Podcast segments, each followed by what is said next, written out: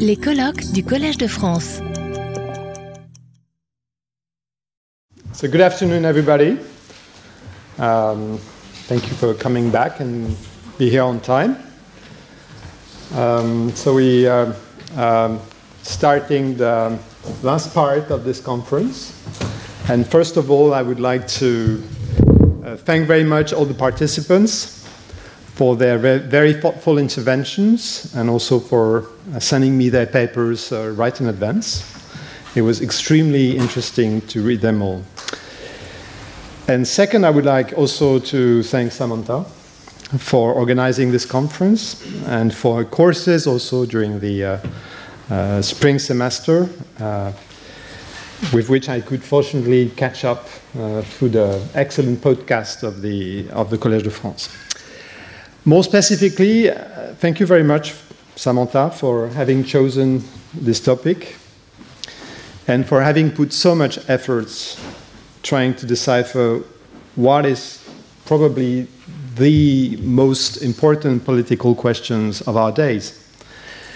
It's indeed extremely important to work on the issue of democratization of international organizations today because the responses we will collectively give to the questions we are asking ourselves today may have a major influence on our future. We're talking about the present and the future of democracy, and if we think about it, it might well be an existential question. So, you have heard uh, Samantha in the beginning, kicking off the conference, uh, saying that the conclusions were not meant to summarizing and closing the debate, but instead enabling us to revert to some of the issues addressed over the two days and maybe identify further um, issues for research. And you've noticed the specific format. Uh, the conclusions won't close the discussion, as we will continue, we will reopen the discussion after the conclusions. And I really welcome that format uh, as I told Samantha several times, because when you have the last word in making conclusions, you feel somehow compelled to a certain neutrality, making summaries, but avo- avoiding as much as possible to give your own opinion, something which I really think is hard, sitting there two days, you know, you, have, you, you, want to give, you, have, you want to give your opinion at some point, you want to say and, and give your comments. That said, I think the main reason uh, why we are here is because Samantha has invited us to comment on her silent fig proposal and basically her framework developed together uh, in a paper uh, with uh, José Luis Marti of democratic representation in, through, and by international organizations. And even more specifically, her proposal of multiple international representation systems. I won't uh, call it with the acronym MERS. and I think everybody here um, made some comments uh, that show that there is some part of um, agreement with uh, Samantha's and Jose Luis' proposals, but also, as this is natural in all scientific discussions, there is also some part of disagreement. But before starting, I must make the point that uh, in the time that I have, uh, I may not be able to cite everybody. Uh, so uh, apologies to those that I don't quote or don't cite. But of course, every contribution will be reflected in the written uh, version of this paper. So, listening to you and, and, and trying to follow the instructions of, of Samantha, I, I did not. Um, draw some conclusions, but rather I try to ask some questions. And, and I came up with four questions. And what I would like to do is to go through these questions. And the first question, the first question is simply why should we be discussing democracy in international organizations in the first place? Some, um, including in the international law field, may object to the need to discuss that matter because they may argue that international organizations are already democratic because all states are equal, which translates in international organizations with the rule one state, one vote. So it's a democracy of states, but still it's a democracy. And some other may also argue, and sometimes the same, that um, even if we are to adopt a democratic theory that says that not only states but also peoples should be represented by international organizations, then it's already the case. Based on a, an indirect responsibility system, states represent peoples, and IOs are made up of states. So, you know, IOs are indirectly representing peoples. So, in the end, what's the point of discussing? And we should go, all go back home or maybe outside to enjoy the weather. But I suspect that everybody here in the room, or almost everybody, um, would disagree with these arguments. At least that's what I heard. Against the first, we can respond, and in fact, Anne, I think, uh, addressed the issue yesterday. The democracy of states is not real democracy because a real democracy is about peoples, physical persons participating in lawmaking and not states. And against the second argument, we could all agree with Samantha Besson that she who says that I quote that states are imperfect representatives of their people because of mainly two reasons. Some states are not democratic. We've uh, talked about authoritarian states. And even in democratic states, in fact, peoples are not generally associated with debates, deliberations, discussions that have to do with international affairs, which are a kind of domaine réservé of the executive. So um, it's hard to say that there is really a, a democracy. I think that um, if we want to go deeper and, and beyond rejecting those two simple objections somehow, uh, we may have a consensus on two sets of reasons why we should be discussing seriously democracies in international organizations today even though after having heard uh, Evelyn, I'm not sure she would join consensus, but uh, so that will be something for the discussion. Uh, the first set of reasons are normative reasons. Uh, we could agree that democratization is necessary because A, people have a sentiment uh, that they can't decide anymore on important questions that affect their lives, and this creates frustration and, in turn, a rise of populism sometimes even fascism in some case, and it puts in danger national democracy. The second reason would be there are more and more global issues like climate change, migration, population, and international organizations are in charge of those global issues. So people should be able to participate in procedures and decision makings on global issues that are affecting them, that are affecting their daily lives. And the third argument, normative argument, would be to say, well, there is, in fact, in international law, a right to participation, which is a human right to participation in public affairs under Article 25 of the International Covenant on Civil and Political Rights, which covers not only domestic issues, not only domestic public affairs, but also international affairs. So it's a good legal basis to found a multi level cosmopolitan democracy, participation of people in international affairs. The second set of reasons are more objective reasons, let's say. Let's say it's not really related to what we want or what are the norms, the international norms, but uh, what we scientifically observe in international practice. And what do we see? We see participation in international organizations by various actors and not only states. We also see that this multiple participation is more and more accepted and recognized even by states and not only by international organizations and their secretariat. So it's, a, it's an expanding practice, and we can see that it has been expanding more and more in the last, let's say, 30 years. It's not new that non state actors are participating, but it's you know, qualitatively and quantitatively uh, uh, unprecedented. So now that we know why we're here and, and that we're here for good reasons, uh, we can get into more substantive issues, and that's where uh, reasonable people may reasonably disagree, uh, as a friend would say. So it appears to me that the second question that came out of our debates is whether we really need the concept of representation when we are speaking about democracy in international organizations. Samantha and, and also Jose Luis' position is clear, although we had a discussion during lunch. With, so we, we may continue this because there might be some kind of misunderstanding. But I think what I understood from the debates and from the paper uh, and from the presentation is the position is very clear. It's a yes. We need representation. We definitely re- need representation at the international level if we want to have democracy in international organizations.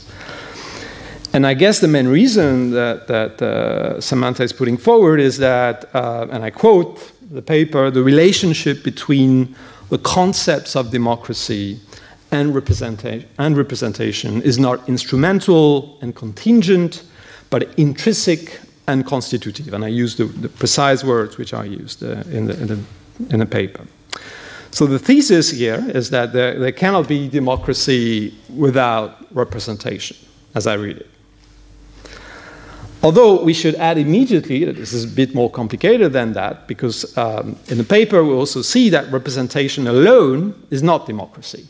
Because democracy, according to Samantha and Jose Luis, are in fact four basic principles. One is the representation principle, we could call it like this ultimate effective popular control, but there are other three principles the principle of political equality, the principle of deliberative contestability, and the principle of human rights protections. But in other words, even if representation is not the main ingredient, or it's one ingredient among others, I think that the, the position is that representation is an indispensable ingredient, so it should be there somehow.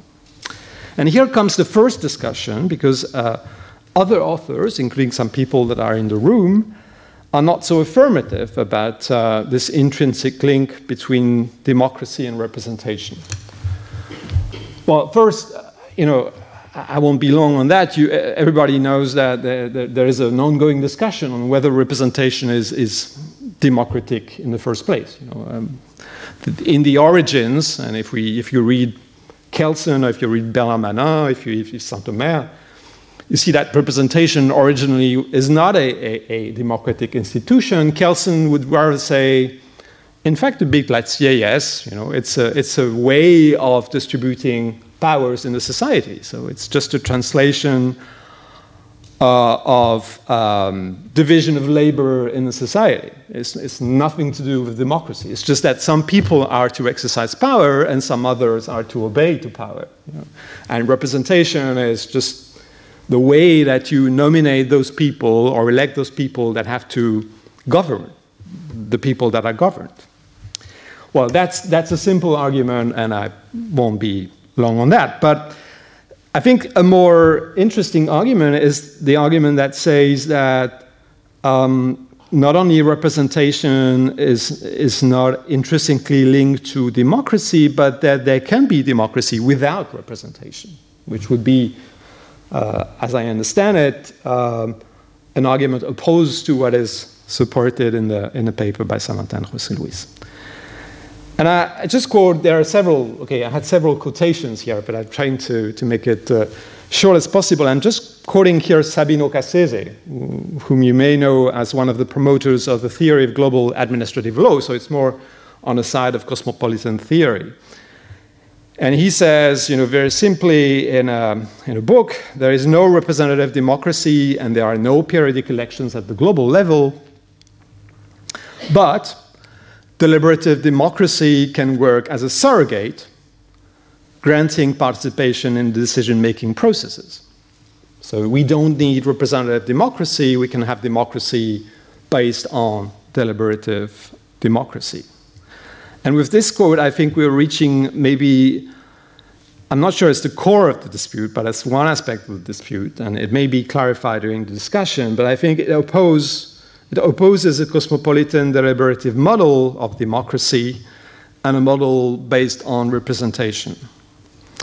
A deliberative cosmopolitan model theory would argue, as Sabino Casseses uh, does in this quotation, that representative democracy is virtually non existent at the international level, but that does not prevent democratization from happening because you can make democratization happening through putting in place what Jane Mansbridge or John Dryzek call deliberative systems and I, I, don't want to get into the details here. Uh, and Samantha said you, you should uh, give your own give, give your own view on this, but uh, I, I, need to, to go through all the questions that I raised by the main argument. So I won't get into the details of that theory, but it's, it's clearly uh, an alternative theory uh, to the idea that democracy can only be represented with representation, even though it's with some other elements. So now, suppose that we agree that representation is needed and we, we support the, the thesis of the document uh, of the paper, the main paper of the, of the, conference, and we, we agree that representation is needed in international organizations. The, the next question uh, I think we have discussed is what is the concept of representation we should be using? And here, um, my feeling, um, having read and heard, is that um, Samantha is giving a very, what I will, I would uh, understand as a very strict definition of representation, that is this first element of democratic legitimacy, ultimate effective popular control.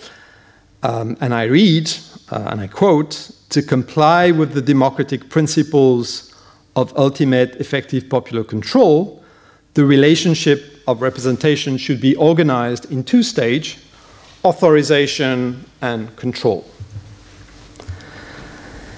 I think it's clear that this very strict conception of representation raises questions and has raised questions, in fact, during the conference. Several authors, including people present here, have put forward other conceptions, more flexible conceptions of representation, especially so called descriptive, mimetic, or also statistic conceptions of representation. Edouard Dubout and Dominique Ritleng this, this morning use a different concept of representative when they speak about the conference on the future of Europe Citizens Assembly and the citizens, in fact, that were drawn by lot, something which is excluded in the model. Uh, designed, the, the, the model of representation designed by Samantha. In the author's opinion, uh, those participants constitute mini publics, and their members are, and I quote, a new type of representative without the mandate or popular responsibility because their democratic legitimacy rests above all on the transparency and the quality of the deliberative process in which they participate. Take also, although he wasn't here to present it, but uh, for, those who have read the paper and Franck Petiteville uh, presented it, uh, Jack, Jacob, Jacob Cogan's fourth mode of representation, and he speaks about the, the Global Fund to fight AIDS, tuberculosis, malaria, and the Gavi, the, the, uh, vi, uh, the Vaccine Alliance. Um, the boards of these organizations are open to the participation of non state actors, which are representative of the most affected people, but are not elected. You know, they, they are not authorized in any way, they, they're not controlled by their constituencies in any way. They're just people that are, you know, members of civil society organizations, and they are people that have an illness, and they can be representative and considered to be representative without elections and without control or without any authorization. I would personally add uh, another example. Take, for instance, and taking my, my, my own favorite subject at the moment, uh, take a, a, mother of a person who for, was forcibly disappeared in a particular country and who gives a personal testimony before the United Nations. She only represents herself. She does not even belong to an association, but still she is representative of a group of peoples who share the same experience in searching their loved ones and who are living the same uh, experience because there is a pattern of disappearances ongoing in the country, and so many people have been victims like her, and she speaks the same experience. Uh, of course, this echoes also what Jochen von Bernstorff said about the most affected persons groups. And uh, I quote, uh, I, I, recall the quite striking example he took of an Indian farmer who, when speaking before international organizations, um, is somehow representing the common experience of billions of, of farmers in India. So now that we've seen that there are different understanding of representation, and in particular, uh, more flexible understanding uh, than a strict concept, uh, I think the last question that we have to look at that was uh, that appeared from our debates is whether representation in the context of multiple international representation system would be an appropriate way to democratize international organizations. And here, I think what comes out of the discussions is that representation may be necessary in some cases, uh, but that there are also some strong objections, or at least strong or heavy questions about whether we should have representation all across the board uh, as a kind of condition of participation of non state actors in the activity of international organizations. Let me just uh, rapidly, because time is flying, go through the instances where we need representation. Uh, I've just mentioned, you know, for, for instance, the, the, the families of persons who have been enforced, uh, victims of enforced disappearances. You need somebody to represent that person because that person is absent. You know, that person is in the jail of the, of the state has been disappeared. Uh, so you need somebody, for instance, to litigate uh, on, on his or her behalf.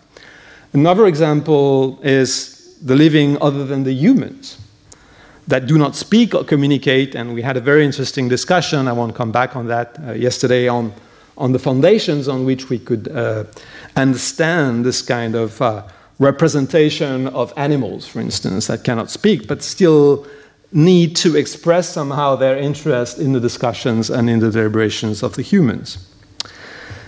So there are limited cases where I think we can all agree that representation in the strict meaning of the term, with authorization and control, is necessary. But beyond that, I think what comes out of the discussion is that there are questions about the practical feasibility of strict representation as well as about its desirability in the present context of international organizations. First, feasibility. There were several arguments, but I would just mention one argument that was made in various ways by several participants. And this is how do we make room for participants that cannot be said to be representative in the strict sense of representation, you know, authorization and control? And various types of non representative legitimacies have been cited here. Epistemic legitimacy, that uh, Evelyn calls epistocratic legitimacy, based on knowledge. Power legitimacy, those who can do, those who can deliver, you know, the, the businesses, Bill and Melinda Gates foundations, you know, they have the money so they can deliver. Uh, the watchdog legitimacy, we, we talked about watchdog this morning those that are speaking the truth to powers, you know, the journalists, the human rights defenders, that are completely alone. You know, they're not representing anybody. Those people that are denouncing human rights violations in their countries, that are investigating on corruption, they don't represent anybody. You know, they are completely alone. But their legitimacy is based on courage de la vérité. Uh, I said I would uh, invoke Michel Foucault for Anne. In his keynote speech, Pierre Rosanvallon made eloquently, I think, the point that the most important social movements today are not representatives, you know, in the sense of strict representation. So, what do we do with those people? How do we include them in, in, in discussion? Desirability of representation. And here I have more questions. I have four questions, and I have six minutes. and maybe you will grant me a few other minutes, but just two concluding remarks, concluding conclusions of the conclusion.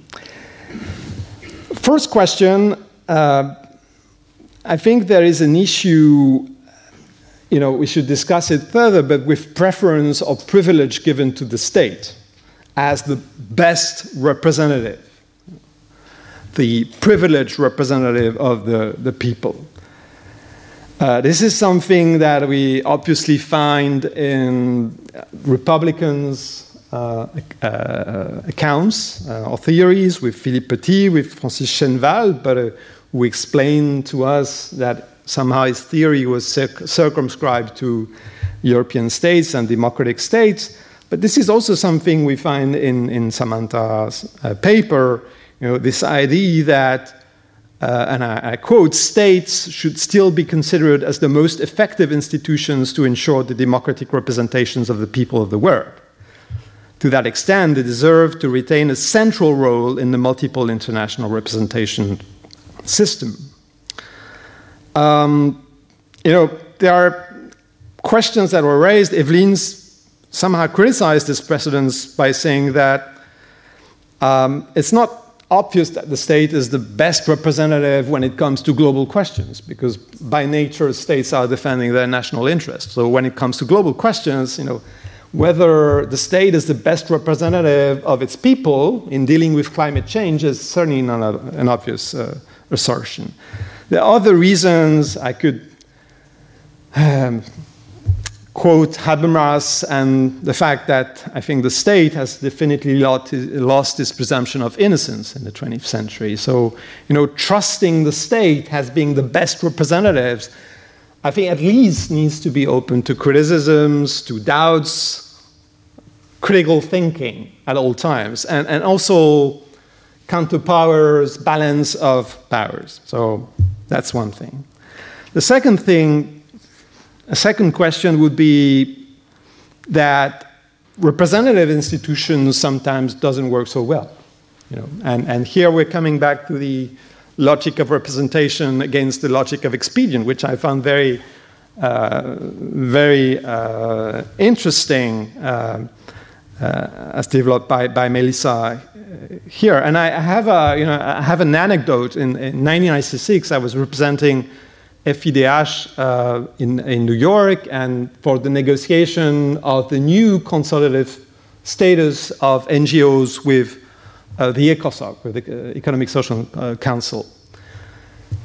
And, and at that time, it was post uh, Cold War, and you know, the the, the institution that was really in the uh, that was really putting in question was the CONGO, was the Conference on NGOs, which is the most representative institution you can ever dream of NGOs. You know, there are elections, all those people are you know elected in an assembly, etc.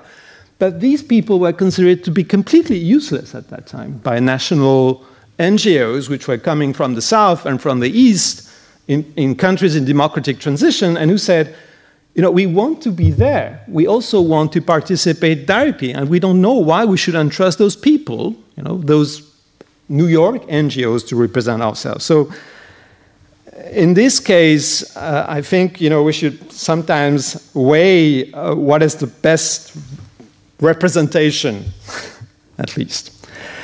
Third remark, third question: multiple representation may or at least that's a question. It's a question whether it's not, there is not a risk that it reproduces traditional exclu exclusionary biases of representation. And, and there, is, there is a reason for that. And, and, and again, this is something I think we haven't discussed so much, but there is, there is a link between representation, strict representation, and the major majority rule. You know. And the majority rule is, eh, you know, we know what it gives, basically. It gives exclusion of people that are on the margin, the minorities, the prisoners, the people in situation of, uh, of poverty. And these people are generally not represented. And decision-making process in representative model uh, favor majority rule. Uh, Pierre Rosanvallon yesterday spoke in his keynote speech of a new function of representation, which would be a narrative function of representation to shed light on the world of social invisibility, the world of the forgotten and those left behind. But I guess what, what he was, you know, the concept he was using, the concept of representation he was using was not strict representation in the sense of the electoral process and the rule of the majority here. And finally, the fourth question has to do, and the most important, has to do with whether it will be appropriate uh, that a multiple international representation system replace disorganize the what Samantha uh, and Jose Luis in their paper, and I quote, called the disorganized and inegalitarian, inegalitarian plurality of representatives that currently prevails in international organizations. And this leads to two remarks about the desirability of strict representation concept.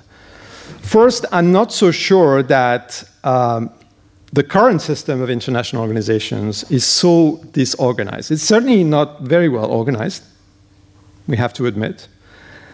But I think uh, we already have some rules that allow to include a plurality of actors in the work of our international organizations. There is certainly not a single deliberative system, so we don't have a system you know, that we can apply everywhere in, international, in all international organizations. But there are different sorts of deliberative systems that have been developed empirically in different types of, of international organizations.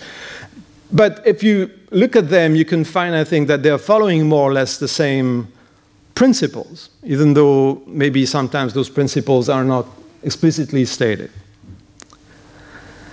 And I think here we're coming to a, a, a, a central concept, as, at least as I, as, I, as I consider it to be, which have been mentioned yesterday by Yves Sintomer, which is the concept of governance. Um, and I won't go into the details because I, I, I, don't have the time, but uh, briefly speaking, I think we're speaking here about a number of processes that are going on at the international level, which are orchestrated by international organizations. And I think the uh, Global Compact on Refugees, but also the Global Compact on Migration are excellent examples. We have these processes of governance at the international level, orchestrated by international organizations, which correspond to a new form of not government, but governance, with new methods, new government techniques, um, flexible formulas of cooperation, aiming at involving various players concerned in decision makings, including the most affected uh, people public institutions, private institutions, etc. So we certainly should delve more into this concept of, of governance and see whether it's not, in fact, the, the, you know, the, the processes that is currently developing in international organizations and it is currently prevailing in international organizations. And whether having representation and strict representation into the system would bring something positive in the end, rather than, than you know, trying to conceptualize and trying to push forward these concepts or these processes of, of governance. So, in conclusion, um, idealism versus realism. I'm always a bit reluctant about when I hear um, when I hear someone says that an idea should not be discussed because it's idealistic because history has shown many times that ideals of today are the realities of tomorrow. So the question, I think, is more what can we do realistically now in the light of our ideals, which might be different, but let's say it's the ideal of democratization that we share in this room. What can we do, now, what can we do now realistically? And, and I would join Antonio Cassese with the realistic utopia, which I don't think is, a, is an, the expression of an unsolved problem. I think it's, a, it's the expression of a very of a, of a methodology. You know, it's, you know, you have the means, and, and the means have to be realistic, and you have to keep in mind the ideal as a idée. And I think the suggestion that comes out of the conference is that we, there are already some complex processes of governance ongoing through participatory modalities which are more akin to the deliberative model than the strict representation model. So, in other words, what we see uh, for the most are practices of deliberation without strict representation, although other meaning of representation may fit descriptive representation, mimetic representation, statistic representation, etc. The second final conclusion uh, is that I agree that we need more regulation, but mostly we need more understanding of what's going on. What are those processes of governance and what under what rules you know they are operating concretely. The problem, I, guess the main problem we have now, if we want to push the democratization agenda forward, is that we have no clear concepts on which we are able to design processes of participation. And, and for that reason and other reasons, processes of participation are extremely diverse across international organizations. And their quality also, we must uh, agree, are also extremely variable. Um, about business participation, uh, Marike made the point that uh, what was perceived as problematic was not business participation per se, but rather the modalities of participation, which, which are still unclear. Now, what are the roles, what is the status, etc. So we miss the concept. Um, and I think Melissa also insisted on, on the need to create a separate track of participation for businesses. By the way, this is something you know, that and we had this discussion uh, during lunch, you know, that was somehow advocated by a number of political philosophists, including Habermas, you know, that you have to separate the state, the market, and civil society organizations. But it's only very recently that this idea was implemented in international organizations. So this means that there's a problem of channeling concepts, our concepts, you know, to the people that are uh, conceiving the procedures and the processes there. So, reforming, harmonizing the status of civil society and other stakeholders is key to democratization, but first we have to have the concept uh, there.